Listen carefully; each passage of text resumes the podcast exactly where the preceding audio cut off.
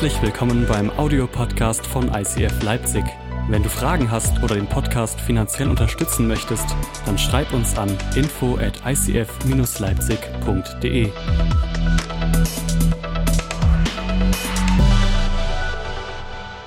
Alright, Church Without Walls. Wir haben diese Serie nicht umsonst rausgesucht, äh, passend zur Love Week. Warum machen wir diese Serie? Wir glauben, Kirche ist dort, wo du bist. Egal ob an deiner Arbeitsstelle, an deiner Universität oder ob du als Mama und Papa zu Hause bist mit deinen Kids, dort ist Kirche, weil du machst dort, wo dein Alltag ist, einen Unterschied. Und in der Serie wollen wir dich ermutigen, Jesus mit in dein alltägliches Umfeld zu nehmen. Nicht nur hier sonntags, sondern in deinem Alltag.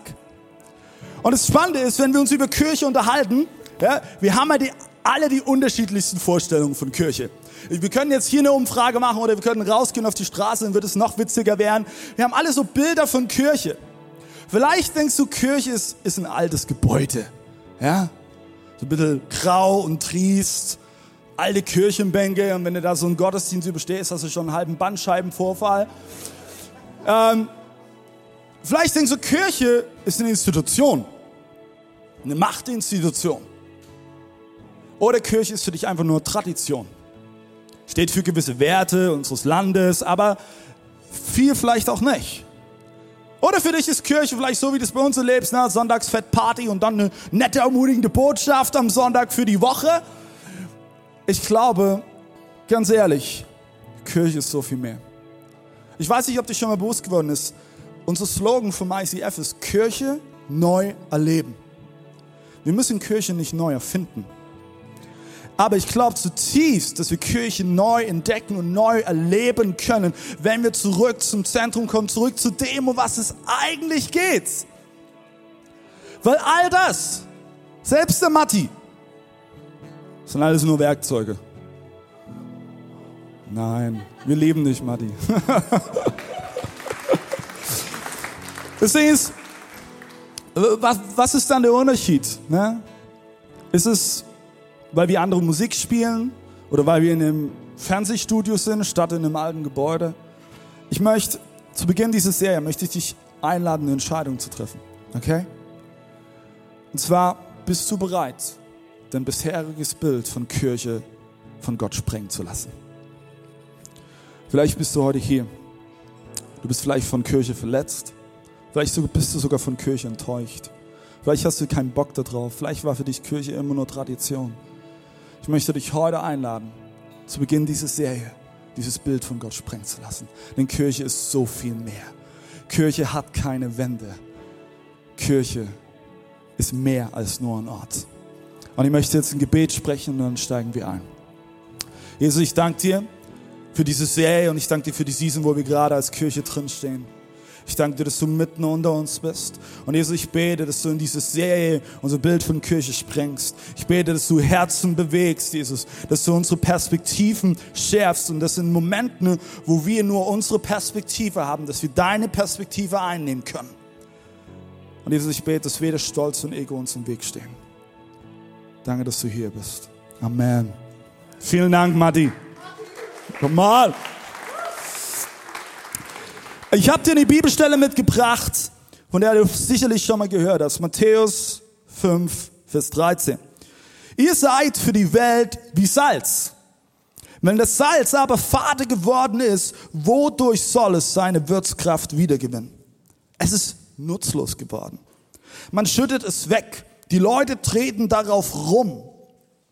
Ihr seid das Licht, das die Welt erhält. Eine Stadt, die oben auf einem Berg liegt, kann nicht verborgen bleiben. Man zündet ja auch keine Öllampe an und stellt sie dann unter einen Eimer. Im Gegenteil, man stellt sie auf den Lampenständer, so dass sie allen im Haus Licht gibt.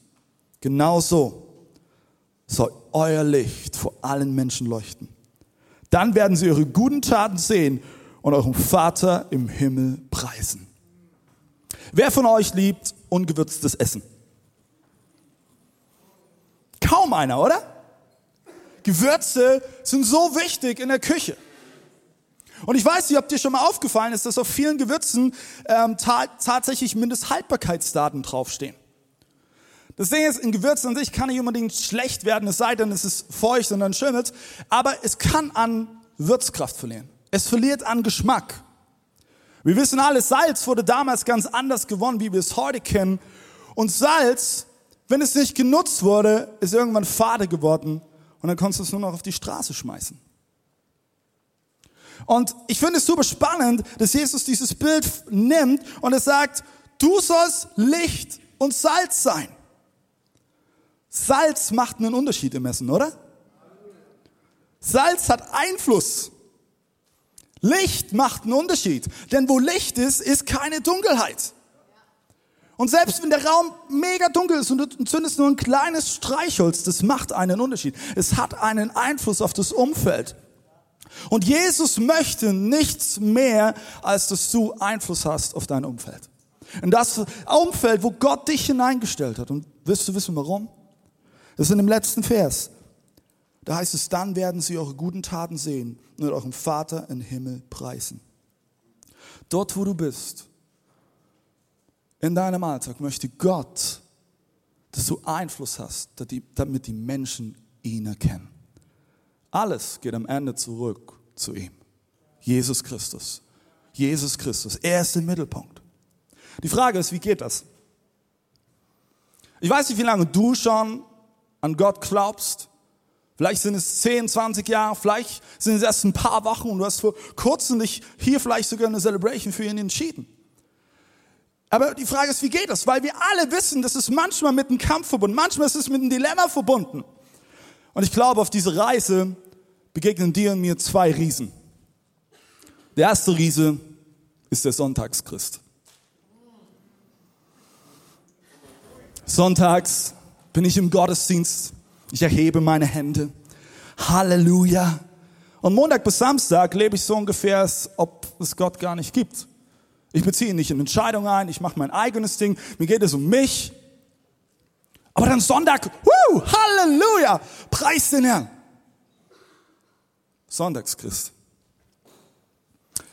Ich bin ehrlich, ich kann mich darüber ein bisschen witzig machen, weil ich bin voll in so einem Setting groß geworden. Und ich will dir von einem meiner größten Kämpfe in den letzten zwei Jahren erzählen. Ich bin mit Yechi verheiratet schon eine ganze Weile und wir haben Kinder bekommen und mit Kindern verändert sich unglaublich viel. Kann ich einen Amen von den Eltern hören? Ah. Wir machen eine Gebetsgemeinschaft danach der Celebration draußen, okay? mit Kindern verändert sich alles. Und was sich vor allem verändert hat für mich, ist folgendes. Früher bin ich nach Hause gekommen und mein Zuhause war meine Komfortzone. Da bin ich runtergekommen. Da konnte ich, konnte ich einfach alles sacken lassen. Jetzt komme ich nach Hause und weißt du, was auf mich wartet? Windeln wechseln und vollkotzen lassen. Und ich, ich bin ehrlich, ich mache das jetzt ein bisschen witzig. Ich bin und war echt herausgefordert damit. Es ist nicht mehr so, dass ich nach Hause komme und du kannst dich einfach mal in den Sessel setzen. Nein. Aber ich glaube, ich bin daran, etwas zu lernen. Ich bin Papa. Egal zu welcher Uhrzeit, egal zu welcher Tageszeit, egal an welchem Tag, selbst wenn mein Sohn drei Uhr in der Nacht kommt, ich bin Papa. Das ist mein Lifestyle. Wenn du Ja sagst zu Jesus, sollte es dein ganzes Leben bestimmen. Jeden Tag, jede Uhrzeit. Es sollte deine Entscheidungen bestimmen, dein, dein Mindset bestimmen, deine Beziehungen bestimmen, deine Finanzen bestimmen. Und ich könnte weitermachen, weil du hast Ja zu ihm gesagt. So wie ich Papa bin, bin auch ich jemand, der Jesus von ganzem Herzen nachfolgt. Und glaub nicht, nur weil ich Pastor bin, dass ich nicht damit kämpfe. Du kannst mich gerne mal an einem Montagmorgen erleben. Ich sag nur Holy Hangover. The Holy Hangover. Ich bin down. Und ich, und ich sage das ehrlich. Pastoren sind nicht Heilige. Und das sind so diese Riesen, die uns begegnen, oder? Aber deine und meine Beziehung zu Jesus soll unser ganzes Leben bestimmen. Und ich möchte ganz kurz sagen, wenn du ein Leiter bist in dieser Kirche, egal ob du eine Group leitest, ein Team leitest, es sollte dein ganzes Leben bestimmen. Egal ob du Sonntag eingeteilt bist oder nicht, Egal, ob du am Sonntag in der Church bist oder im Alltag unterwegs bist, deine Berufung ist es, dich in Menschen zu investieren und sie positiv zu bringen.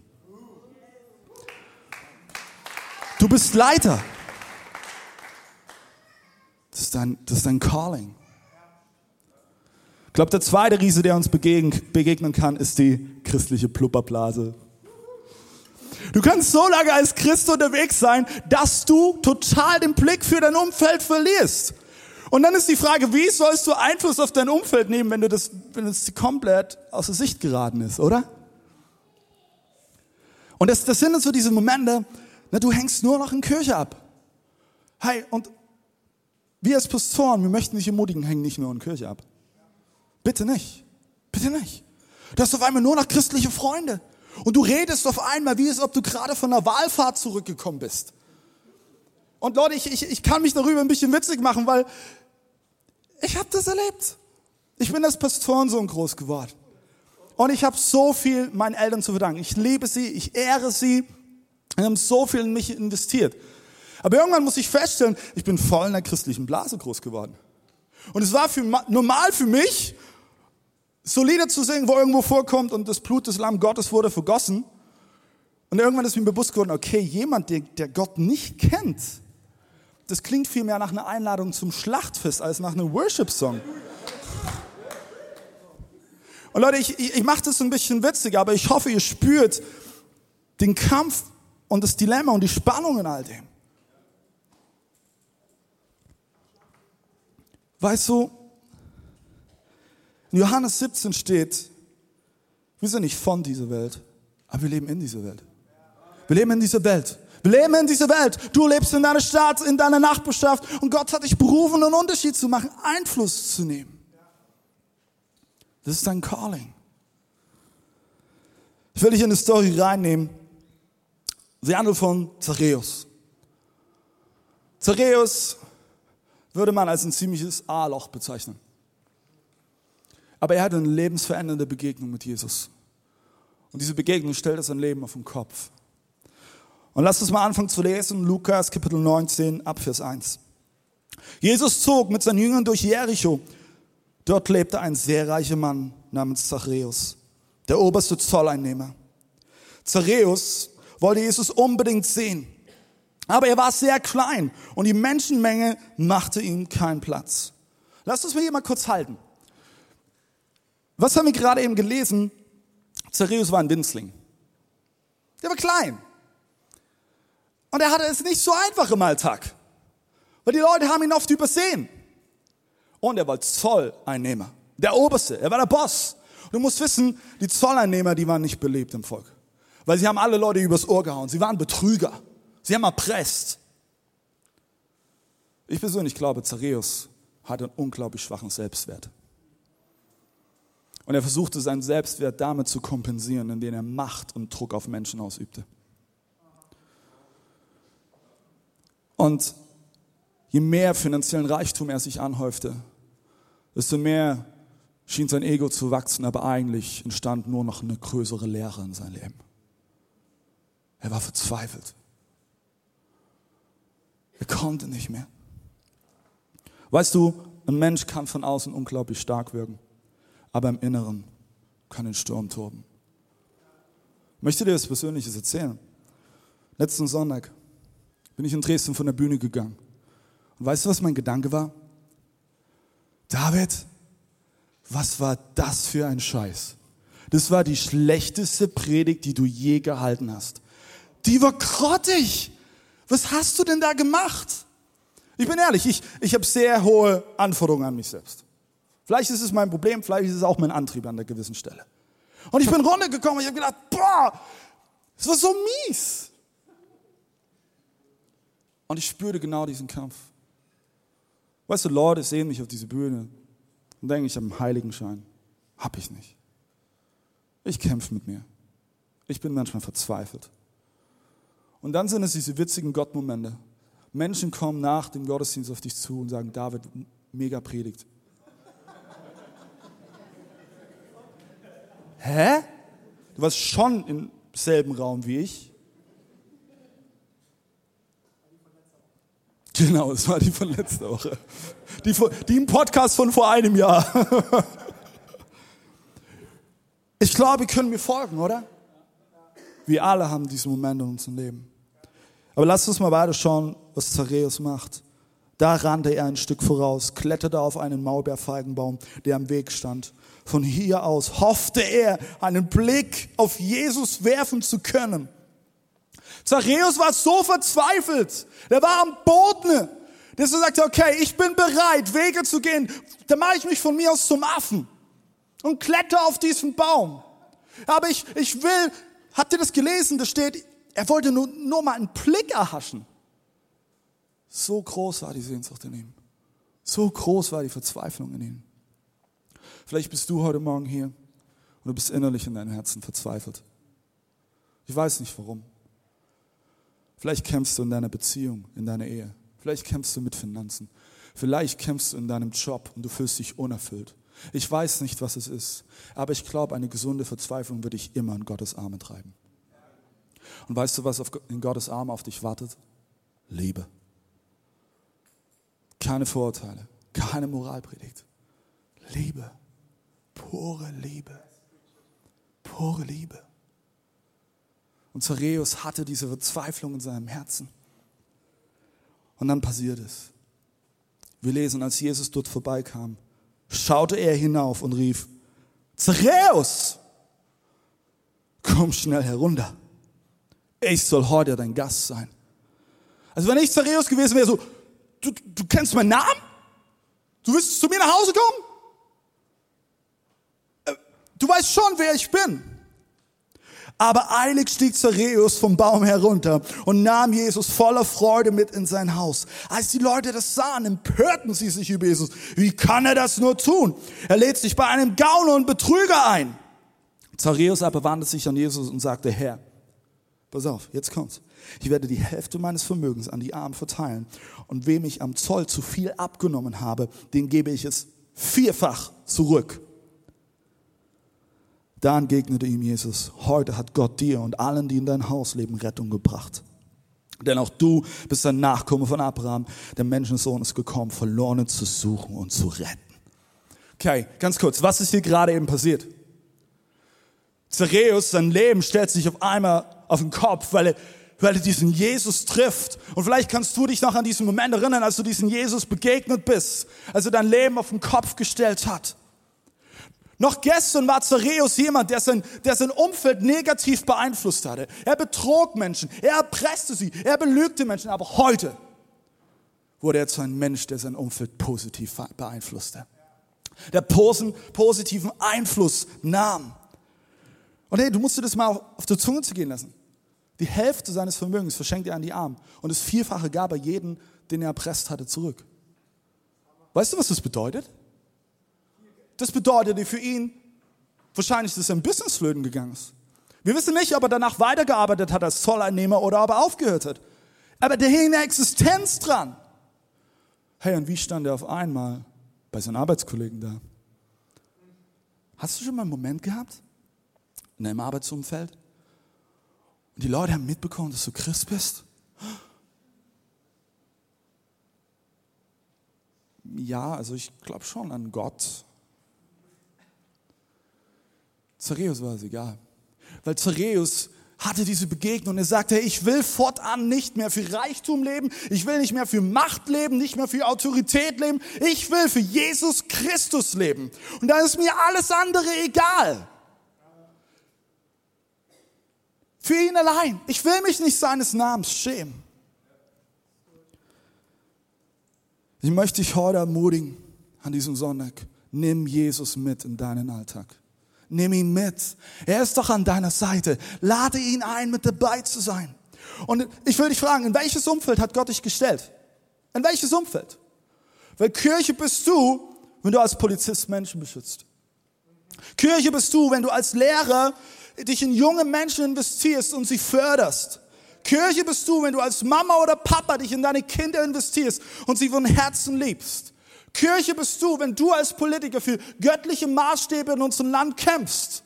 Kirche bist du, wenn du als Krankenpfleger Patienten pflegst und ihnen Mut schenkst. Kirche bist du, wenn du als Handwerker anpackst und aus Ruinen etwas Neues schaffst. Kirche bist du, wenn du als ITler irgendwo arbeitest und dafür sorgst, dass alles reibungslos funktioniert. Kirche bist du, wenn du als Student in deiner Uni bist. Und du sagst, ich möchte jemand sein, der lernt. Ich möchte jemand sein, der an seine Grenzen geht. Und ich möchte meine Kommilitonen aus göttlichen Augen sehen. Das ist deine Kirche. Dein Umfeld ist deine Kirche. Dein Umfeld.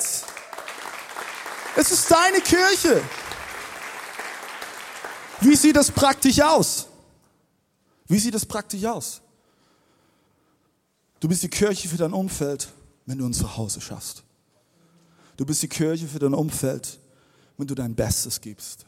Du bist die Kirche für dein Umfeld, wenn du weitermachst, während alle anderen aufgegeben haben.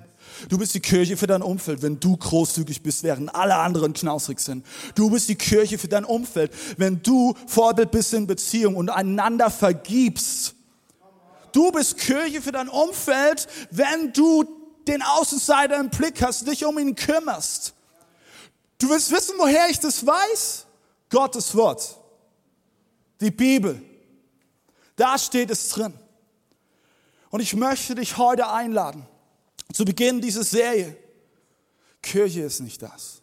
Kirche ist so viel mehr. Und Gott hat dich gerufen, einen Unterschied zu machen. Egal wo du bist. Du willst wissen, wo das ist? Hör mal in dein Herz hinein. Was war es am Ende, was René und Deborah hierher gebracht hat?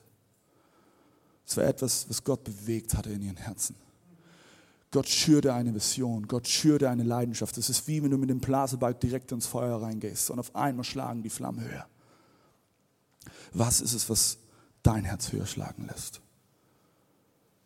Ich glaube, du bist gerufen, in diesem Umfeld einen Unterschied zu machen. Ich möchte dich einladen, dass wir aufstehen.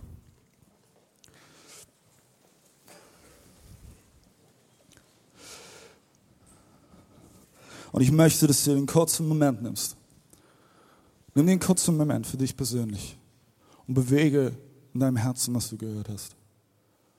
Was ist es, wo Gott dich hingestellt hat? Und lass gar nicht als Gedanken zu und dem Motto, ach, das ist, das ist nicht der Rede wert. Bei Gott ist alles der Rede wert. Alles. Alles. Und Heiliger Geist, ich bete, dass du jetzt in diesem Moment Herzen bewegst. Ich bete, dass du Vision schürst. Und Jesu Namen muss Menschenfurcht weichen, dort wo wir Menschen mehr ins Zentrum stellen als dich. Bewege du jetzt Herzen.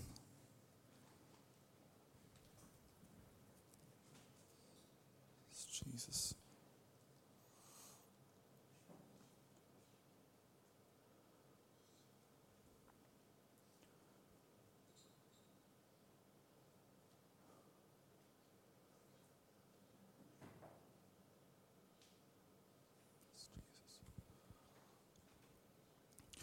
Ich möchte dich einladen, nochmal ganz bewusst eine Entscheidung zu treffen. Wenn du heute hier bist und du merkst innerlich, wow, hey, ich möchte jemand sein, der sein Umfeld beeinflusst. Ich möchte jemand sein, der etwas verändert. Dann lade ich dich ein, tu einfach deine rechte Hand auf dein Herz legen. Und ich möchte beten. Ich möchte beten, dass, dass Gottes Geist dich mit neuer Kraft erfüllt. Dass du jemand bist, der einen Unterschied macht. Jesus, du siehst jede einzelne Hand. Und Heiliger Geist, ich bete, dass du jetzt mit Leidenschaft diese Herzen füllst. Ich bete, dass du, dass du uns die göttliche Perspektive immer wieder uns in unsere Augen gibst. Also ich, wir wollen nicht, wir wollen nicht Nachfolger sein, die nur Sonntag Halleluja rufen, sondern wir wollen Nachfolger sein, die die Kirche unter der Woche sind. Also wir wollen, wir wollen Leute sein, Menschen sein, die sich nicht deines Namens schämen und die, die nicht nur in ihrer christlichen Plupperblase leben, sondern die rausgehen, die etwas verändern und Jesus, ich bete, Jesus, dass, dass, dass, dass wir Kirche sind, die in allen Lebensbereichen, in allen sozialen Schichten Menschen hat, die, die, die Gottes Liebe tragen. Ich bete das für die Politik. Ich bete das für jedes soziale Umfeld, Jesus. Ich bete das für, für Familie, Jesus. Ich bete es für die Schule, Jesus. Und Jesus, vergib uns dort, wo wir an so vielen Stellen aufgehört haben, dafür zu beten.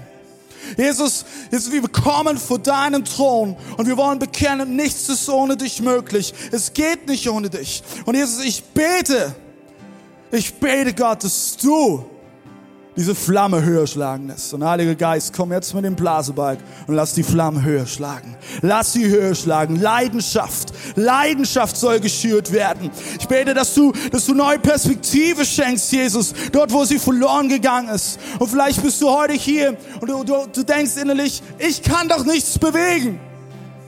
Ich möchte es als die Lüge des Feindes entlarven. Du kannst etwas bewegen. Du kannst etwas bewegen. Gott hat so viel in dich hineingelegt, so viel Potenzial, was du noch gar nicht erahnen kannst. Und Jesus, ich bete, dass du diese Identität fest verankerst im Herzen. Und dass jeder Einzelne wie ein Tropfen ist. Wie ein Tropfen ist, der wieder Wasser in die Dürre bringt dass Fluten steigen, dass Flüsse steigen, dass Meere steigen und dass die Städten, Städte wieder Hoffnung haben. Jesus.